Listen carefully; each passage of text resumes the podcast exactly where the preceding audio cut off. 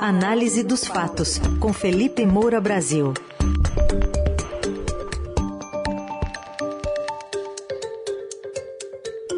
Hoje, em destaque, alguns casos recentes de violência por motivação política. Teve um crime até com facada e machadada. E vamos falar também sobre gente que votou contra o fundão eleitoral de 5 bilhões, criticou, berrou e está lá usando dinheiro. Felipe, bom dia. Salve, salve, Raizen, Carol, equipe da Eldorado FM, melhores ouvintes, sempre um prazer falar com vocês. Estou na vossa cidade. Opa! do Rio de Janeiro para São Paulo, curti esse frio, em razão de alguns compromissos profissionais. Nada a dizer de Flamengo? Não, sempre se tem a dizer sobre o Flamengo. O Flamengo está na final da Libertadores, é isso que importa. Ah, tá Esse bom. empatezinho com o time reserva no Campeonato Brasileiro é o preço, sabe, de você disputar várias competições, né? Mas o mais, a mais importante a gente está aguardando ansiosamente. Tá Eu, eu vou dizer, eu vou, eu vou completar a provocação. É que o Goiás é verde, entendeu? Verde. Bom, vamos parar por aqui. Nossa, essa foi forte, hein? Olha, É, você geralmente sabe que o. Palmeiras não tem mundial e vai continuar sem. Tá bom, eu sabia que ia ter a réplica. Eu sabia que ia ter a tréplica. Eu tava esperando a tréplica. Felipe, vou falar um pouquinho sobre eh, a sua coluna de hoje, as bolhas da estupidez, colocando um pouco. Você, você trouxe a trajetória tanto eh, de Gilberto Freire para tentar falar um pouquinho de bolsonaristas e lulistas nessa campanha de 2022. Pois é, Carol, eu vou até a raiz ali de algumas questões. É, eu gosto também, assim como a autora que eu citei no livro, de ver os processos formativos é, dos grandes escritores, aquilo pelo que eles passaram, as dúvidas que eles tiveram, é, o quanto eles foram influenciados pelas ideias circulantes ali no seu tempo, até formarem as suas próprias é, convicções e deixarem muitas vezes isso registrado em obras para a posteridade e que mudam muitas vezes diversas visões no ambiente cultural do país, como é o caso de Casa Grande Senzala, de Gilberto Freire, publicado em 1933. Agora, a Maria Lúcia Palares Burke, ela, no livro Gilberto Freire, um vitoriano nos trópicos, é, mostrou que o Freire chegou a ter um namoro, como ela citou numa entrevista de 2018 ao Bernardo Buarque de Holanda, com a Ku Klux Klan, essa que o, o Lula é, acusou os bolsonaristas de pertencer, aqueles que pelo menos estavam ali no, no 7 de setembro. Quer dizer, o Freire chegou a ver com simpatia é, aquele grupo supremacista racial é, no momento em que aquelas ideias é, que já faziam parte de é, uma parte considerável aqui da elite brasileira, afinal a gente teve é, a escravidão, Joaquim Nabuco lutou contra ela, também foi é, sabotado ali por campos da elite, em determinado ano não conseguiu concorrer, já falei muito a respeito disso. O Gilberto Freire, quando foi estudar nos Estados Unidos, ainda encontrou ali o racismo de pretensões científicas é, em ebulição. Só que ele tinha um amigo que ele fez é, no ambiente universitário, ali na Columbia University, é, que era inteligente, que tinha uma influência ali sobre ele, que tinha conhecido é, um professor, o antropólogo, o Franz Boas, eu nem sei como é que se pronuncia exatamente, mas é, que era um raro opositor a esse racismo científico que tinha muita penetração naquela época. Às vezes a gente olha é, da atualidade é, para trás é, e acha tudo muito óbvio, né? É, que é, ninguém com o mínimo de inteligência pode apoiar o racismo, etc. Mas naquela época era muito mais comum do que é hoje, embora é claro que hoje existem muitos racistas ainda. É, só que a defesa dessas ideias pega mal com todo mundo, felizmente, né? o que é um avanço é, em, termos, em termos culturais. Então, por influência desse amigo, é, que tinha ali uma proximidade maior com esse professor, com esse antropólogo, o Gilberto Freire começou a ler a obra dele e aí começou a mudar a, a sua visão até é, escrever um livro que era absolutamente contrário ao que ele achava antes. Então, o que eu comento ali, é, com todos os detalhes, evidentemente, convido aí os melhores ouvintes a ler a, a coluna, é que o Gilberto Freire saiu da bolha. Ele conseguiu. E o Evaldo Cabral de Mello, que é um grande historiador, aliás, organizador é, de boa parte da obra do Joaquim Nabuco, de quem eu gosto muito, ele, ao comentar esse livro da Maria Lúcia, ele falou uma frase muito boa. Não é nada fácil, mesmo para os mais lúcidos ou mais ousados, resistir ao canto da sereia das ideias dominantes. Você veja que mesmo os mais lúcidos, mais ousados, como Gilberto Freire, em sua formação intelectual, evidentemente, é, eles se deixaram seduzir pelo canto da sereia das ideias dominantes. E aí, no final, eu falo sobre bolsonaristas e lulistas, depois de uma usurpação do 7 de setembro, do bicentenário da independência, puxada de couro, é, de imbrochável, e aí o Lula agravando a estupidez eleitoral, chamando de membros da, da KKK, né, é, que virou meme aí, Cuscuz Clã, é, os, os bolsonaristas presentes no ato, mostrando que não é nada disso, né, mas aí eu faço ali uma analogia e que falta a muita gente é a abertura à influência de amigos e intelectuais resistentes ao canto da sereia das ideias dominantes do seu tempo. Lamentavelmente, o Brasil hoje vive um, é, um ambiente cultural de adesismo absoluto, de raciocínio em bloco, de escolha do lado, sem o menor crivo, sem o menor filtro, sem a menor independência mental. Então as pessoas vão é, aderindo completamente a um conjunto é, de elementos e se tem um positivo, dois positivos que lhes agradam, ela já tem um senso de identidade tribal e que se dane que haja três negativos, que algum negativo seja imenso, muito problemático, gravíssimo, ela não rejeita, não consegue repudiar, isso vai alimentando o cinismo é, do próprio eleitorado. Então, meu artigo reflete um pouco sobre isso. Tudo bem, está lá disponível no portal do Estadão, estadão.com.br. Felipe, tem gente aderindo também à violência, né? Violência nesse período político eleitoral. Caso recente do Rafael Silva de Oliveira, de 24 anos, que matou um colega de trabalho numa chácara em, no interior do Mato Grosso, Benedito Cardoso dos Santos. Rafael bolsonarista, a vítima apoiadora de Lula. E o fim de semana também uma, hostilidade contra Ciro Gomes, lá no Rio Grande do Sul. O que, que você diz desses casos cada vez mais comuns de violência por motivação política? Pois é, eu estou com esse artigo As Bolhas da Estupidez, com vários outros, com vários comentários aqui na coluna, inclusive, onde quer é, que eu possa mandar o meu recado, convidando as pessoas a saírem das bolhas, porque é você vai ficando cada vez mais estúpido, né? Se você é, se deixa levar por essa paixão, por essa identidade é, tribal, é, você vê o outro como inimigo e você quer sinalizar uma virtude é, dentro de uma possibilidade de eliminação do outro. Às vezes essa eliminação é um assassinato de é, reputação virtual, às vezes entra na questão física. E nós já avançamos no, no pior sentido é, quer dizer, para baixo, né? Quer dizer, é, a gente está é, abrindo a, a, portinha no fundo do poço para é, entrar no subsolo é, dessas questões, porque as pessoas estão se matando, literalmente, por causa de política. Agora, não podemos deixar de constatar que as lideranças políticas nesse momento, em disputa no país, alimentam isso, seja diretamente, e há várias falas nesse sentido, seja por meio da sua claque, por meio é, dos seus propagandistas virtuais, que atuam com uma agressividade, com uma hostilidade que é, são avalizadas por eles.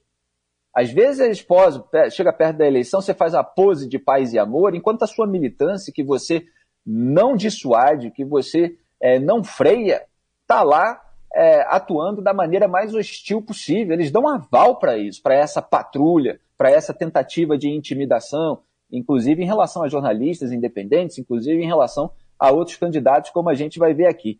Então, o, o populismo é uma estratégia discursiva de divisão da sociedade em dois campos antagônicos, é, em que o sujeito mobiliza ah, os supostos excluídos, e aí cada grupo vai ter uma definição para isso, contra o suposto establishment dominante. É, no petismo, você vê o Lula muitos e muitos anos, né, jogando é, pobres contra ricos e fingindo que não está do lado dos ricos, como esteve no Petrolão, junto com Marcelo Debrecht, junto com é, Ricardo Pessoa, Léo Pinheiro, é, os empresários mais ricos desse país. É, Ike Batista, com quem ele viajava de jatinho. É, E você tem o Bolsonaro é, fazendo a mesma coisa também. Em nome da pátria, da família, etc. Vamos extirpar o outro lado da vida pública. É, o Lula falava em extirpar o DEM também. Agora, porque você tem manifestantes indo às ruas do outro lado, quer dizer, a esquerda perdeu o monopólio da mobilização em massa, ele chama é, de nazista, de racista, porque na prática chamar de membro da KKK é isso. Então tudo isso alimenta um, um, um ambiente cultural de beligerância e agressividade. E aí as mentes pervertidas, os sujeitos com ímpeto de delinquência, eles acabam é, tendo uma legitimação no ar para eles agirem em nome de um suposto bem contra um suposto mal, sem olhar, né, volto a dizer, os males do seu próprio grupo. Então vamos ouvir aí o que, que o Ciro Gomes, que tem sido alvo da patrulha do Lula, é, da patrulha da sua militância, porque o Lula está desesperado pelo voto útil é, do eleitorado do Ciro, e ataca, ou manda atacar, é, dessa maneira perversa. Vamos ouvir Ciro Gomes. Nós temos que acabar com o ódio. Nós temos que unir o Brasil. O amor é que constrói tal. Ora, quem inventou esse negócio de nós contra eles, estigmatizando os adversários, com maior desonestidade, violência e truculência na política brasileira, não foi o Bolsonaro. O Bolsonaro é cria da cultura de ódio do Lula e do PT. Não é não, Marina Silva?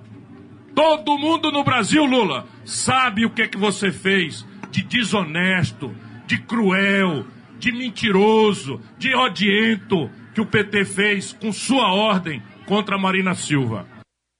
Pois é, é, a Marina Silva de fato foi alvo, né? embora ela esteja aí se aproximando, porque ela quer avançar pautas ambientais, é, se dizia que não ia ter comida na mesa se ela fosse eleita, se falou barbaridade a respeito dela.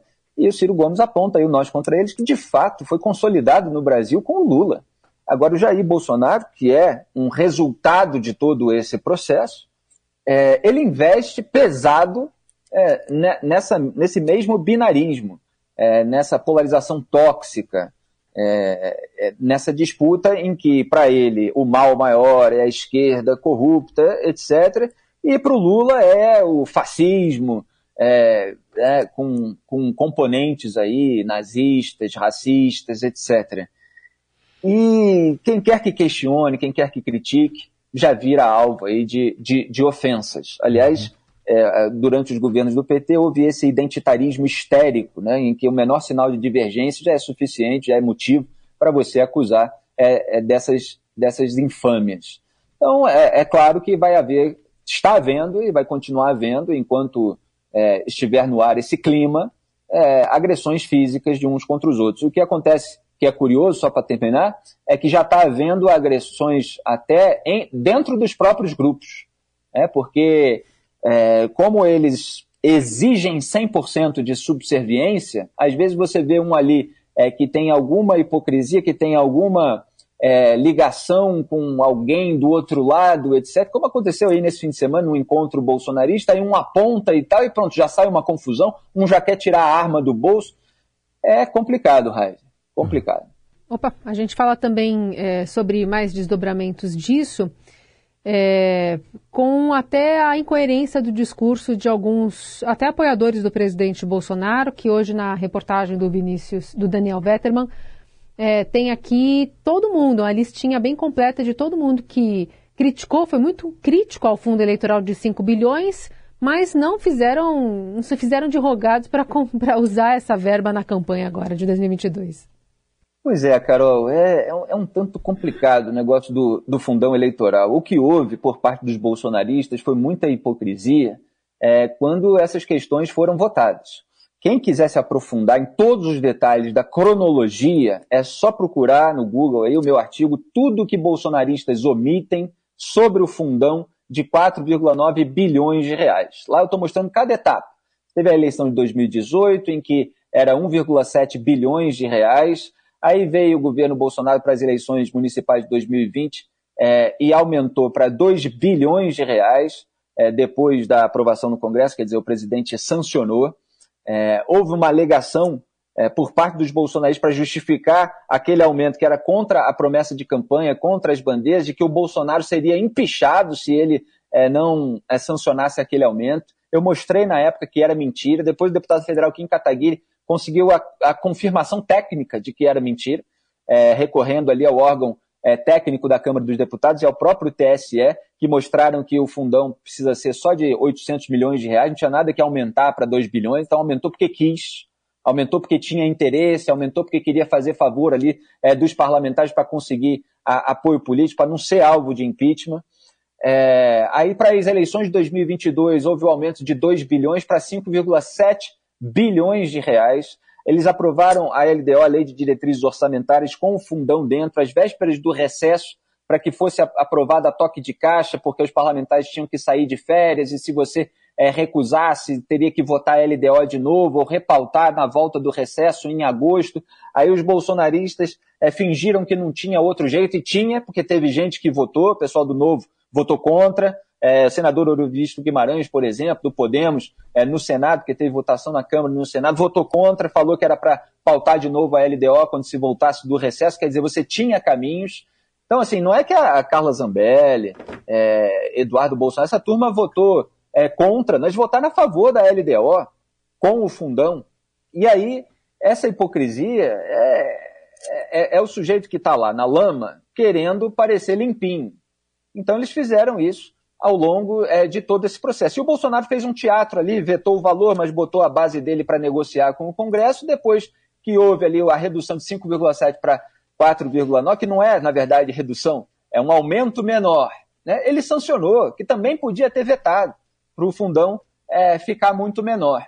Uhum. Agora, em relação ao usar, é, eu, eu, entendo uma alegação. Eu aponto a hipocrisia é, da, daqueles que querem o fundão, mas dizem ser contra. Agora, a partir do momento que o fundão é aprovado, você tem um problema, principalmente em eleição majoritária. Para deputado federal, dá, dá para o sujeito concorrer, com o apelo que tem nas redes sociais, etc. É, é possível. Para eleição majoritária, realmente é mais complicado quando você concorre contra outro candidato que usa o fundão. O Partido Novo é o, é o mais coerente de todos, é óbvio, a gente tem que colocar aí em outro patamar nessa questão. É um partido que tem apoio de empresários muito ricos, como Salim Matar, financia campanhas, etc. Está aí como o partido com maior é, quantidade de verba de iniciativa privada. É, agora, você tem candidatos concorrendo aí a, a governo, a Senado, é, que é, é, é, se eles não usarem, eles realmente ficam numa desvantagem muito grande em relação àqueles que usam. Então você tem um problema. E por que existe esse problema? Eu não estou aqui é, é, relativizando, estou mostrando qual é a circunstância. Por, mas, e por que existe esse problema? É que a gente combate o mal na raiz. Sim. E por isso eu fui muito duro, fui muito incisivo, para que não fosse aprovado o aumento do fundão. Porque é, é, é, é triste né, que num país em que as pessoas estão morrendo de fome, milhões de pessoas morrendo de fome, você tenha político aí torrando 5 bilhões de reais para mentir durante as campanhas. Então não deveria uhum. existir é, um fundão desse tamanho. Tudo bem, e lembrando que a lista completa, porque foram 167 deputados e senadores que votaram contra o fundão e 124 estão usando o dinheiro, é, se encontra lá no estadão.com.br. Assim como a coluna do Felipe, daqui a pouco estará no radiodorado.com.br e nas plataformas de áudio também. Obrigado, até amanhã. Grande abraço a todos e o Palmeiras não tem Mundial. Tchau.